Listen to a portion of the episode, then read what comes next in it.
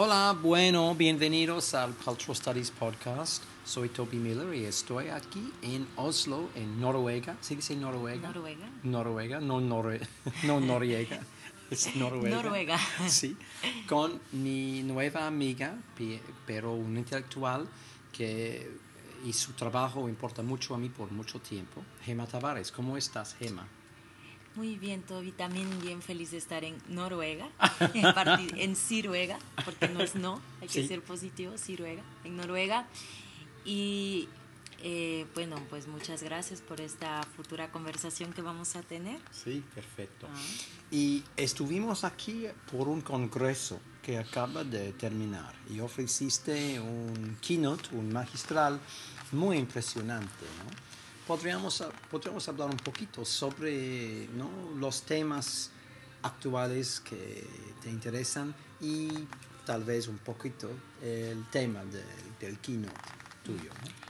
Sí, eh, pues sí, nos reunimos para justamente debatir sobre este, qué es el periodismo global, ¿no? Desde Sí, qué ¿qué es- qué perspectiva es? el periodismo Y ya no global. conozco, yo no sé, de hecho, después de dos días. Sí, yo salí igual, pero eso es lo bueno con muchas preguntas porque lo tratamos de analizar. ¿Qué es el periodismo global desde para la África, ¿no? para los proyectos que desarrollan los compañeros de Uganda? ¿Qué es el periodismo global para América Latina? ¿Cómo se maneja toda es- esta perspectiva? de dónde se está creando el mapa. Sí, exactamente. Desde que, o sea, ¿qué dice la academia de, de qué es esto? Pero a mí lo que me pareció bien interesante es que justamente el- los proyectos de comunicación Mm, mm. de medios de comunicación indígenas, te preguntas, y bueno, ¿y dónde entran en el periodismo global? ¿no? Mm, mm. ¿Dónde encajan los medios de comunicación indígenas? ¿Tienen lugar dentro del periodismo global? Ujú, Porque también si son medios comunitarios, que ahora voy a, voy a un poco sinte- sintetizar en qué consiste esto, Ujú. yo me preguntaba, pero no solamente queremos un periodismo que quede eh, la información distribuida en los pueblos o nacionalidades indígenas, Mm, es mm. justamente queremos esa apertura, ¿no? Sí, Pero eso fue lo rico de, de- del Congreso, todos estos debates.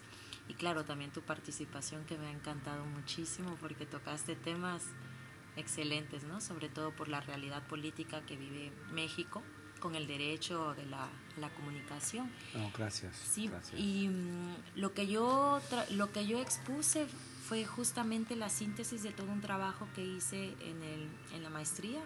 Mm. Estudié la maestría en comunicación en la Flaxo Ecuador. En la Flaxo Ecuador. Flaxo sí. Ecuador, la Facultad Latinoamericana de Ciencias Sociales. Me encanta en América Latina el uso de acrónimos. Se Sí, dice, sí, me encanta. Flaxo, Conacit. Y son como, no sé, son flores o partes del cuerpo. No, son Conacit y Flaxo y Claxo. Todo eso.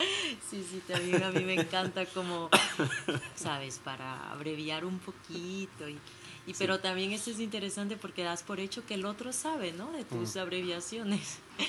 Y entonces te decía que, bueno, este fue un proyecto en el que tuve la oportunidad de trabajar eh, con algunas experiencias, con algunas redes de comunicadores indígenas.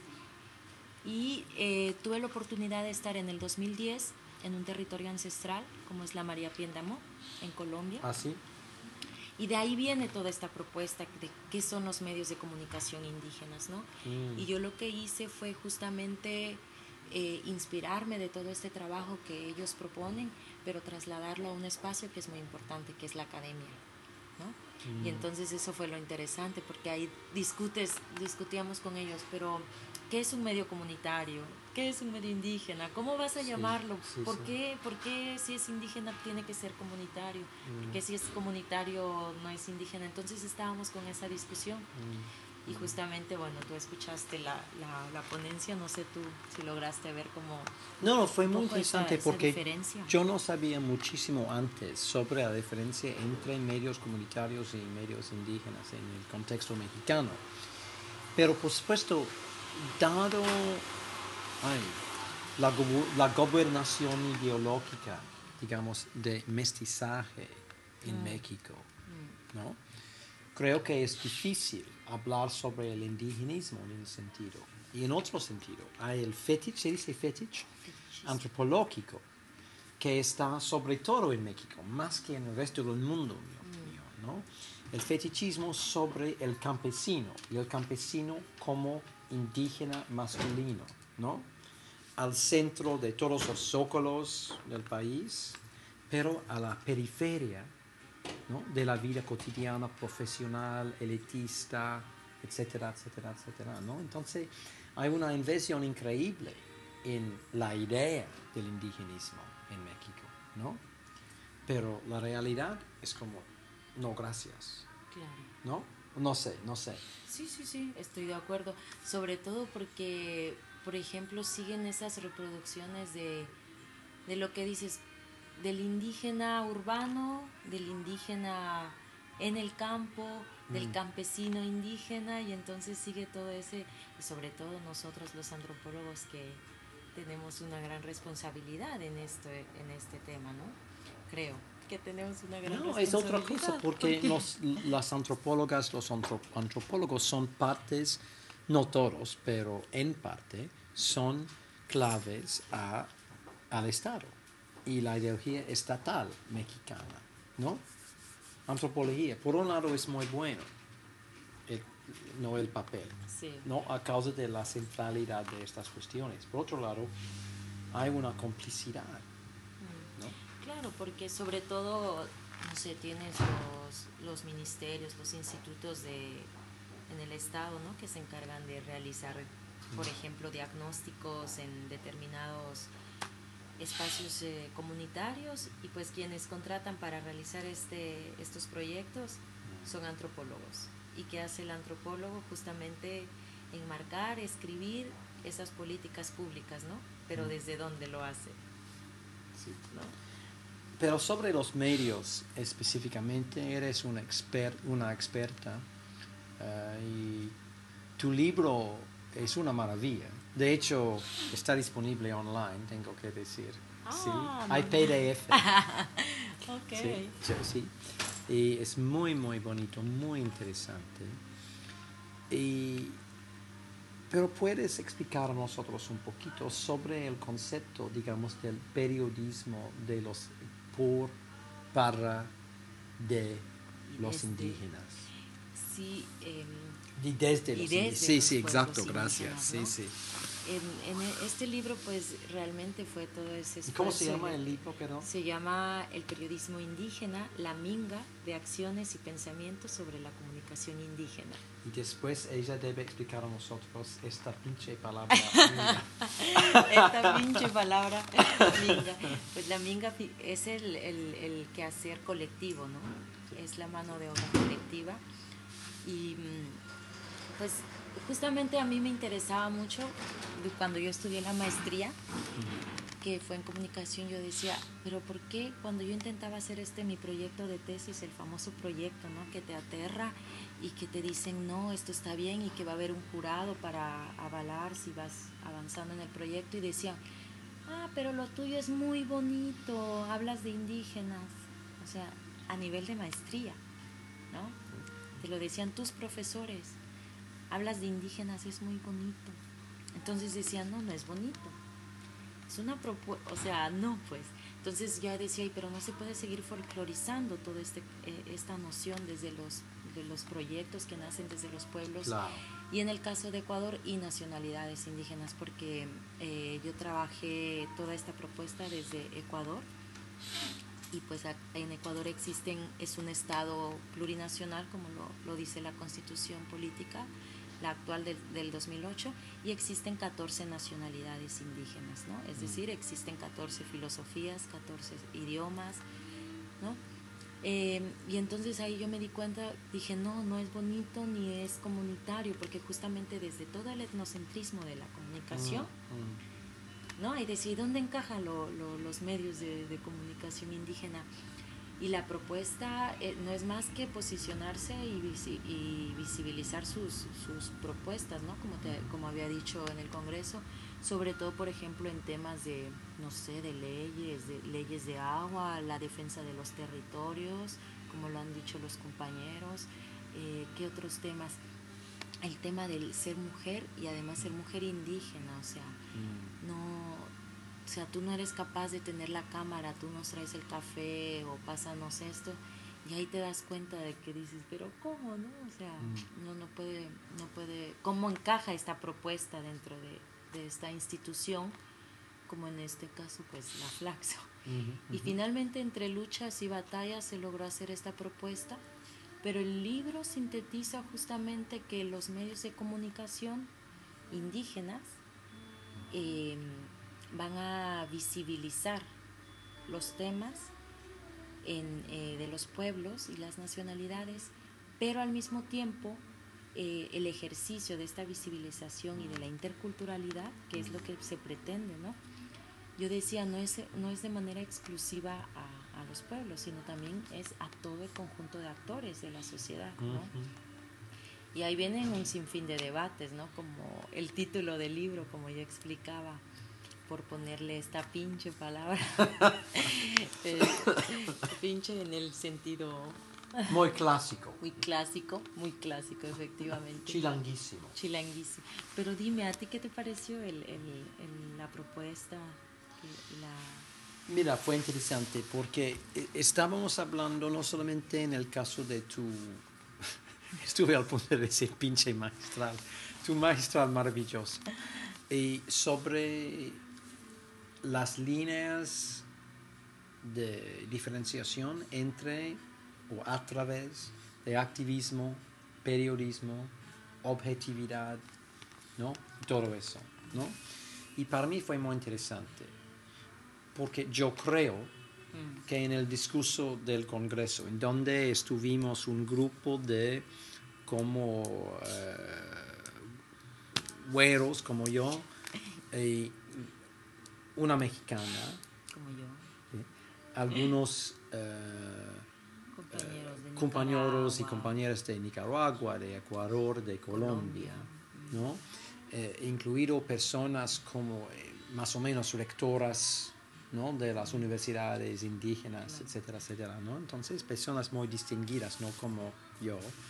Y mm, fue un, un, sentido de la importancia de una filosofía indígena que supuestamente está gobernando el discurso sobre la tierra como una madre a través de las fronteras, en donde se tiene una responsabilidad como comunicadora o periodista o algo así, crear las condiciones en donde se puede cultivar un diálogo que está incluyendo eh, la naturaleza, los seres espirituales, mm, los seres humanos, las, los animales, las floras, todo eso, mm. ¿no? Y en favor de la, la necesidad de salvar la naturaleza mm. desde el mundo capitalista o colonialista o no sé, no sé de qué, ¿no? Me pareció. Y por otro lado, fue la idea de la necesidad considerar los objetivos más tradicionales del periodismo, en donde hay como, eh, no sé cómo se dice en español, en castellano, pero más o menos como solo los, los hechos, por, mm. por favor, mamá, mm. um, señora, just the facts, man, o algo así, ¿no? Y por supuesto la lucha sobre cómo definir los hechos las cosas reales o algo así. Sí, porque pones en debate la objetividad, ¿no? Sí. El mito de la, de la objetividad periodística, ¿no? Y dices, bueno, justamente para hacer, eh, para leer un hecho, una noticia objetiva, pues ya están los medios de comunicación privadas, ¿no? Los medios de comunicación eh, públicos. Entonces aquí yo no quiero ser objetiva, ¿no? Como periodista indígena en los proyectos alternativos, ¿no? Porque pues ya está en todo el, el mercado ahí mediático instituido, ya está, ¿no? Ciertos intereses y dices, pues entonces también los pueblos y nacionalidades tenemos intereses. Entonces, claro, vamos, si en la empresa privada eh, se va a defender lo privado, pues acabamos a defender esta propuesta, ¿no? Sí, sí. Y aquí te, te dices, entonces, ¿dónde queda todo ese mito, toda la ética profesional? O sea, ¿debe o no un comunicador indígena ser eh, objetivo. ¿Qué opinas? Mira, no me gusta para nada el discurso de la objetividad Mm. que está dominante en los Estados Unidos. Por un lado, para mí es no es posible. Por otro lado, es una mentira, dado sobre todo en cuestiones de las relaciones exteriores, las relaciones tan grandes, tan fuertes, tan profundas entre el Pentágono, Mm, la Casa Blanca se llama, Claro. y los periódicos más importantes, las cadenas televisivas más importantes y los capitanos, capitanes ¿no? de industria y todo eso, ¿no? Por supuesto no está en- al mismo nivel que, por ejemplo, Carlos Slim, Televisa, Claro. ¿no? Telefónica, da, da, da, da, en México, pero ya no existe. Eh, existe. eh, Estas alianzas son muy fuertes. Entonces, tengo problemas con la teoría y tengo problemas con la actualidad. ¿no? Yo con la teoría. Sí, la teoría y, y la actualidad de las relaciones entre el periodismo y la vida política. Claro. Y al mismo tiempo, eh, yo, soy, yo, yo tengo mis preferencias, mis prejuicios, mis ideologías. Soy izquierdista, ¿no? Contra el colonialismo, contra el pasado de mi gente, ¿no? Contra eh, la patriarquía, contra muchas tendencias conservadoras en- en mis ojos. Pero para mí lo que importa para ser, para participar en la lucha contra estas tendencias tan fuertes es ofrecer una, una narrativa que puede atraer lectores a través del espectro ideológico. ¿No? O sea, no, perdón. sí, No, y esta narrativa ya no tiene que ser como el periodismo convencional lo ha planteado. ¿Qué, cómo, cuándo, dónde y por qué? O sea, ya no puedes continuar con esa narrativa, ¿no? Y ahí justamente está toda la tarea y todo el reto de todas estas propuestas de comunicación, porque también eh, lo, que, lo que se defiende, además de, de- de todas las propuestas de, en Mm. relación al territorio y a la madre tierra, como se Mm. le suele llamar, ¿no? Sí, desde sí. la cosmovisión andina, Sí, la, la Pachamama, sí, la Pachamama. eh, porque ellos, o sea, si no hay si no hay la defensa de todo este territorio, entonces no hay vida. Pero justamente aquí regresamos a otro tema. O sea, ¿a quién le corresponde la defensa de este territorio? ¿no? Mm, mm. Y no solamente pienso que corresponde a los pueblos indígenas, sino también a los medios de comunicación juegan un papel bien importante para, por ejemplo, eh, no sé, eh, informar sobre un despojo, sobre una empresa claro, que claro. quiere intervenir, etcétera. En Guerrero tenemos muchos ejemplos, ¿no? Sobre los, los recursos naturales que, que se les llama, ¿no? Sí, yes, llamados, exacto. Y entonces aquí te encuentras y te dices, bueno, pero como periodista, ¿qué, qué me corresponde hacer? Y pones en cuestión la narrativa, la responsabilidad social, todos Mm. estos conceptos Mm. teóricos que dices, que los ves en toda la academia y cuando te enfrentas al periodismo dices, en la realidad, en la práctica, dices, ay, ¿cómo aplico lo que decía la teoría, no? Lo que, como decía. Pero, pero a mí me gusta mucho que dices, tengo mis, mis prejuicios, tengo mis, mis concepciones, porque justamente también yo pienso que, que las fuentes, o sea, desde donde nos informamos, pues realmente reflejan después quiénes somos, ¿no? En el sentido de Claro. cómo nos, for- nos creamos una opinión pública. Y después vienen en discusión, ¿pero qué es lo público? Mm. Exactamente, ¿y cuál es el, el interés público? ¿no? A mí me ha gustado mucho, hablando de, de intereses públicos, cuando expusiste, porque aquí tuvimos tú también tu charla, ¿ah? también tenemos que hablar de eso, porque y sí, eh, me gustaron mucho tus temas, sobre todo porque se relaciona con la realidad política mexicana, ¿no? como el movimiento Yo Soy 132. Mm, Y también eh, a mí me gustó mucho porque ahí tú también pones en debate esta noción de cómo se revitaliza el papel de la sociedad civil, pero al mismo tiempo cómo se revitaliza ¿no? esta noción de lo público. Ok, gracias. gracias. Y, y el 132 a mí me pareció que es un que causó esta esta cómo le llamas toda esta posición y reflejo actualmente porque viene de estudiantes de una universidad privada sabes entonces o sea no fueron los estudiantes de la UNAM quienes cuestionan sí quienes este históricamente se está esperando que sería el trabajo de la UNAM no de la Ibero que es más o menos conservadora no y ahí es donde se abren los espacios y las esperanzas y dices, ah, se pueden crear movimientos, pero también para crear estos movimientos sociales, movimientos donde participamos todos, pues, ¿cómo, los, cómo vamos a informar? ¿Qué medios vamos a utilizar? ¿Qué herramientas? O sea, pero bueno, ahí ya, es, ya nos pasamos desde, desde Ecuador hasta, hasta, hasta México.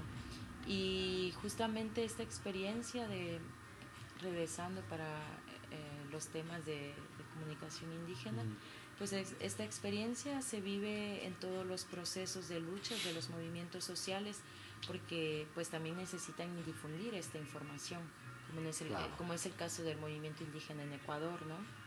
Como es el caso del movimiento indígena en, Colombia, menos visibilizado, pero también está, está ahí en la lucha, y como es el caso de muchos movimientos sociales en, en México, ¿no? Guerrero es un ejemplo muy, mm, mm. aunque no está en la teoría o no existe un, un estudio en Guerrero, una tesis o que se diga, ay, también existe comunicación indígena, no, pero también se están hablando de, de, la comunicación intercultural, ¿no? Mm. Entonces, estábamos utilizando también en el Congreso muchísimo esta expresión comunicación o conocimiento intercultural, ¿no? Normalmente en los Estados Unidos, en la academia, cuando se habla sobre comunicación intercultural, es, un, es una manera de decir cómo se puede vender cosas a los chinos. ¿No? o cómo se puede manejar los afroamericanos, cómo se puede manejar los latinos, mm. algo así, como desde la perspectiva del ángulo demasiado blanco desde una posición de poder que, es, que quiere explotar el otro. Mm. Pero claro, Esa es la noción de interculturalidad desde los Estados Unidos. Sí, yo creo.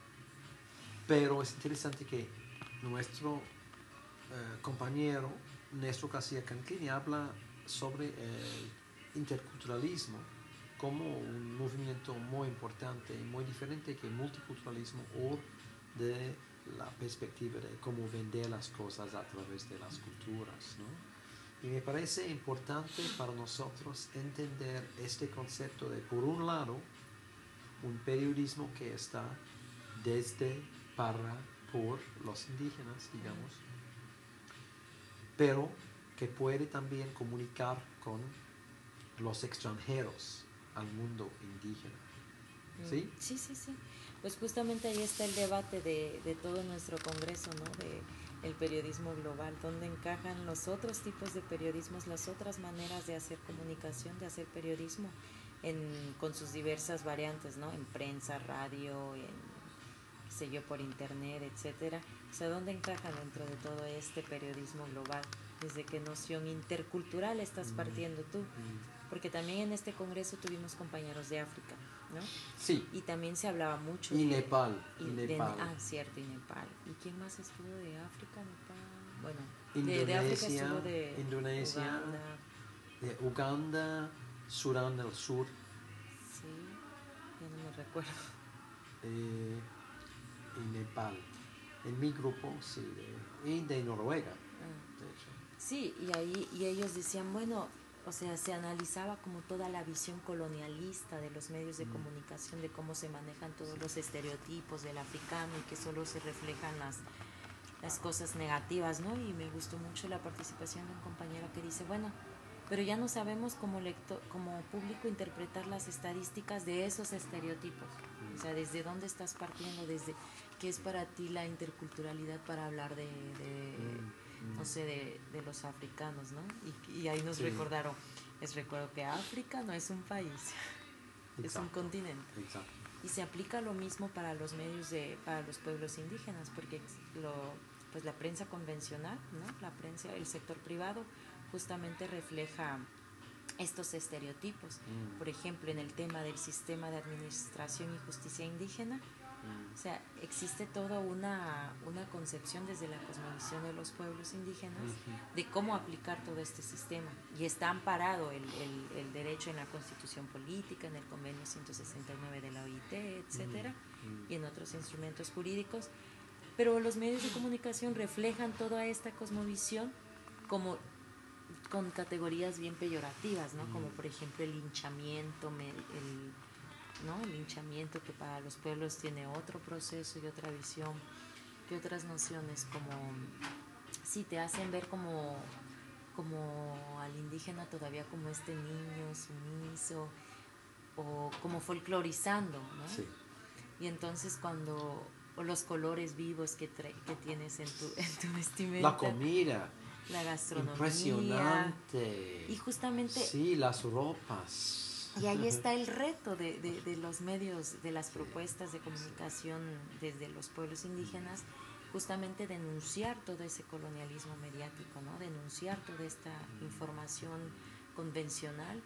Y bueno, en mi experiencia y que compartí con algunos comunicadores en Ecuador, justamente desde ahí venía toda esta, esta lucha. Pero también ellos, o sea, también nos enfrentamos a, a cómo, cómo utilizar, no sé, los, el equipo, cómo vamos a hacer los guiones, los guiones informativos para que no solamente se queden a nivel de lo comunitario, cómo van a llegar estos guiones informativos a la academia, a las instituciones del Estado, a los organismos internacionales, al público que te interesa, ¿no?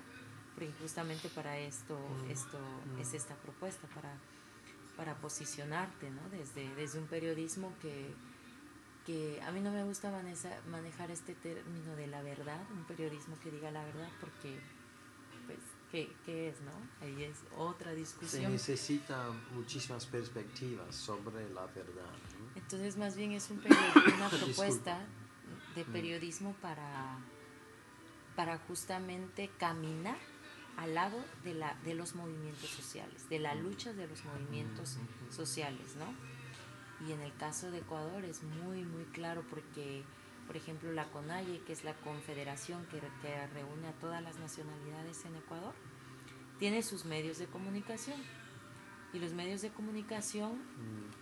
Eh, lo que van a presentar justamente son todas las propuestas del proyecto político, ¿no? de lo que es la refundación del Estado, de lo que es la naturaleza, difundir los derechos de los pueblos y nacionalidades, etcétera, pero también quienes han estado participando con, con este movimiento, también es la sociedad civil, ¿no? Es la sociedad sí, civil. pero ¿cuál? Perdón por, por, interrumpir, pero mi problema, y tal vez que y sea... tal vez el mío. no sé, tal vez que sea un problema un poco desde los Estados Unidos, porque yo vivía allá por 25, ¿no?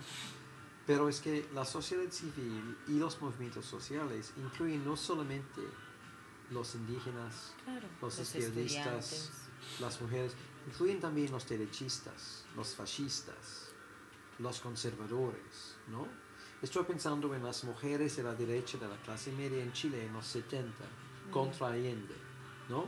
Estoy pensando en seguidores de los los paras en Colombia en los 90, los 80. Entonces, y no quiero que, es, que no quiero leer un periodismo que está diciendo no necesitamos un golpe contra Allende. No quiero leer un periodismo que está en favor de los paras, ¿me entiendes? Entonces, ¿qué, qué periodismo quieres leer? quiero leer un periodismo que está ofreciendo, oh, pues, que está ofreciendo un comentario real, digamos, sobre las prácticas materiales de todos los grupos, explicando sus luchas. O sea, por ejemplo, en el caso de las mujeres de la clase media en Chile en los 70 en favor de la idea de un golpe o contra al menos la administración Allende, una consideración económica sobre su posición en el contexto de una crisis fiscal global, su posición como mujeres en la sociedad del día y la responsabilidad de la iglesia ¿no? en eh, eh, estimulando el derechismo. ¿No? Sería, pero no sería en este caso un periodismo que está de acuerdo con el movimiento social. ¿Me entiendes? Sería contra esta parte de la sociedad civil para mí como lector. Entonces, en el caso de los movimientos en favor del indigenismo a través de América, Latina, quiero un periodismo que está en favor de la sociedad civil, en favor de los movimientos sociales. No quiero este tipo de periodismo en el caso de los fascistas. Ya, sí. ¿Me entiendes? Sí, sí, sí, sí. Yo, diría más un, periodismo que, o sea, que sea más inclusivo y solidario, ¿no? en el sentido de, de que de que se o sea de que no solamente va a estar al lado del movimiento movimiento indígena sino también al lado de las amas de casa de los estudiantes de no sé de sectores incluso de sectores privados no porque justamente ahí está el reto y era lo y es uno de los desafíos de estas propuestas de periodismo no cómo incidir en todos estos temas cómo, cómo incidir en todos estos, en toda esta agenda mediática instituida mediante mm, estos temas, ¿no? No, de, acuerdo, de acuerdo totalmente. No, es, simplemente que la retórica de la sociedad civil me atrae mucho, pero tengo experiencia de los derechistas utilizando este discurso exitosamente. ¿Me entiendes? ¿No? Claro. En una manera que, por ejemplo, en el, en el campo del medio ambiente, esos días hay los negocios de relaciones públicas que están ofreciendo los servicios de greenwashing a muchas corporaciones multinacionales, ¿no? creando grupos, movimientos sociales, creando grupos llamados de los grassroots, ¿no? De, de, la base de la sociedad y con un una capacidad de hablar para las clases populares, que son invenciones de las clases élites corporativas. No, no hablo para, por un minuto sobre la situación ¿no? de los indígenas en América Latina, pero hablo sobre la necesidad de vez en cuando crear un desafío al concepto o a la realidad de la sociedad civil. ¿Me entiendes? Sí, por supuesto. Esto. Eh, quisiera em, preguntarte dos cosas más, si, si, yo puedo. La primera pregunta, porque necesitas dormir yo también. De hecho, necesito, necesitamos ir más mañana al museo. Sí, mañana al museo. Necesito una copa más, de hecho. Pero, literalmente, em, no, pero actualmente quisiera preguntarte sobre tus experiencias del periodismo mis experiencias del periodismo. Bueno, eh, yo estudié en la Autónoma de Guerrero, mm. comunicación, y hubo dos, dos cosas que me llamaron la atención y que me entristecieron finalmente. La primera es cómo los, los periódicos, los, las empresas que hacen periodismo, ¿no? Eh, utilizan toda esta noción de las prácticas. El estudiante tiene que venir a practicar esto significa vas a ser explotado y no vas a tener un salario porque vas a aprender y a través de nosotros tú te vas a formar y vas a o sea gracias a nosotros tú vas a, lograr ser un periodista. Y es una explotación de verdad sí, sí, muy muy muy o sea muy fuerte porque porque al mismo tiempo eres reportero pero tienes que llegar corriendo porque tienes que editar pero al mismo tiempo tienes que pasarle el café a la persona que va a eh, dirigir la noticia, pero al mismo tiempo tienes que contestar el teléfono, ¿no? Y entonces esa es muchas mujeres haciendo estas tareas, supongo. Sí, claro, eh, claro, porque y esa es justamente eh, una de las partes de, de, las de los pues las cosas tristes, ¿no? En esta en esta profesión y la otra el papel de la mujer, ¿no? porque te, te enfrentas a dos cosas. Una, buscamos mujeres bonitas para que estén enfrente de la pantalla. Y dices, pero también estas mujeres, independientemente de tu noción convencional de la belleza, son capaces de. Entonces, eh, bueno, yo tuve la oportunidad de hacer televisión, ¿no? No por mujer bonita, eso, obvio que no. No, obvio que sí, pero perdón, perdón. Por, por el trabajo, ¿no? Que, que respalda a uno. Pero al mismo tiempo te enfrentas a un acoso eh, cuando estás ejerciendo, ¿no? Un acoso muy fuerte de, de, los entre, a, las personas que entrevistas, ¿no? Que ya ahí dices, pero no, yo, o sea, vengo a hacerte una entrevista porque vengo a trabajar y a la hora que consigues tu entrevista y llegas al medio de comunicación y existe toda una pirámide, ¿no? Y, y el, el, el jefe de información te dice, ah, no, esto no pasa. ¿Por qué? Porque toca intereses sensibles, económicos, políticos, ¿no? Dices, entonces hay todo un abismo en este quehacer informativo. Y esas particularmente fueron mis dos experiencias, ¿no? Como la explotación y el hecho de ser mujer, te enfrentas a, a, muchos temas muy, muy difíciles, como el acoso, como también te ven eh, que no eres capaz de realizar tal actividad, como lo comentaba uno de los expositores, el que analizó el papel de, de las mujeres que cubrían las guerras, ¿no? Decían, no, pero no son capaces de, de, estar en, este, en esta cobertura. Entonces, son estos dos elementos que yo noté. Y claro, la censura, ¿no? La censura, pero de ahí también te cuestionas para qué medio estoy trabajando. Perdón, necesito otra pregunta ahorita. La censura habla sobre la censura gubernamental y o la censura corporativa y o la censura masculina. Buena pregunta. Me o sea, me refiero en el sentido de la censura de la más corporativa, o sea, mm. y porque también de ahí deriva un sinfín de, de intereses políticos. Sí.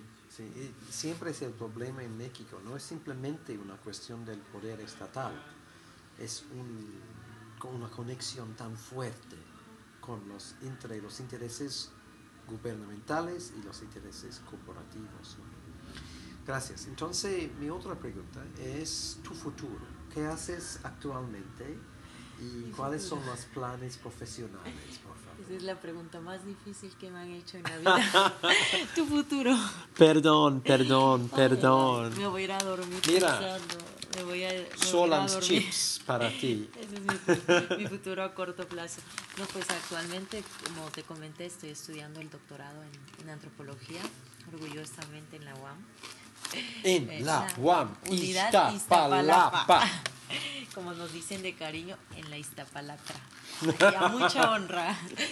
Y no, la verdad que es el doctorado en la UAM y con la oportunidad del intercambio que, que, estoy realizando ahora en en una universidad de Francia ha sido increíble porque nunca dejas de aprender. Además, sabes, ese sentimiento que te produce venirte de intercambio y estar en la en el laboratorio de Levi Strauss viendo toda la, la, la colección de revistas de antropología, es como, wow, y, y mi, ¿cuál era? Mi, mis futuros en el sentido laboral. Porque en, oh, profesionales, profesional. No, ¿cómo, quieres? Pues a mí me interesa mucho, me apasiona mucho los temas de la academia, ¿no? He tenido la oportunidad de, de, de socializar, de dar clases, no sé qué término utilizar, de ser profesora, no sé, en, algo, en Ecuador, en Colombia y en México. Pero también honestamente he visto toda la todo lo que deriva de la academia, todos los espacios de, de, poder y de reflexión, entonces, no sé, la verdad me encuentro en como, mm, por un lado quiero dedicarme a la academia, por otro lado quiero dedicarme a temas de, de, Guerrero porque soy de allá y digo, quiero aportar algo al estado de Guerrero, pero ¿cómo? O sea, porque tú no puedes llegar con nada más como ya vengo desde afuera con un grado de doctor y ya voy a resolver el movimiento social de ustedes. No, porque tienes que estar inserta en las luchas, mm, tienes que estar inserta ahí, ¿no? Desde abajo para poder... Sí. Conozco, conozco el, el proceso que se vive, ¿no? De, del movimiento social y, y es eso. Y también por otro lado, quiero continuar con experiencias acá en Europa, ¿no? Mm. Al mismo tiempo me quiero ir a Sudamérica de nuevo para trabajar igual en Ecuador, que me enamoré de... Entonces hay muchas posibilidades, muchos futuros, digamos. Mm, Y de hecho, se puede combinar algunas de estas cosas. Entonces, Gemma, muchísimas gracias por visitarnos en el pod. Ya es hora No. del segundo vino. Sí. y espero que vas a regresar, tal vez después de terminar el doctorado o regresar a las Américas desde París. ¿Sería Por posible? Muchísimas Claro. gracias. Gracias a ti.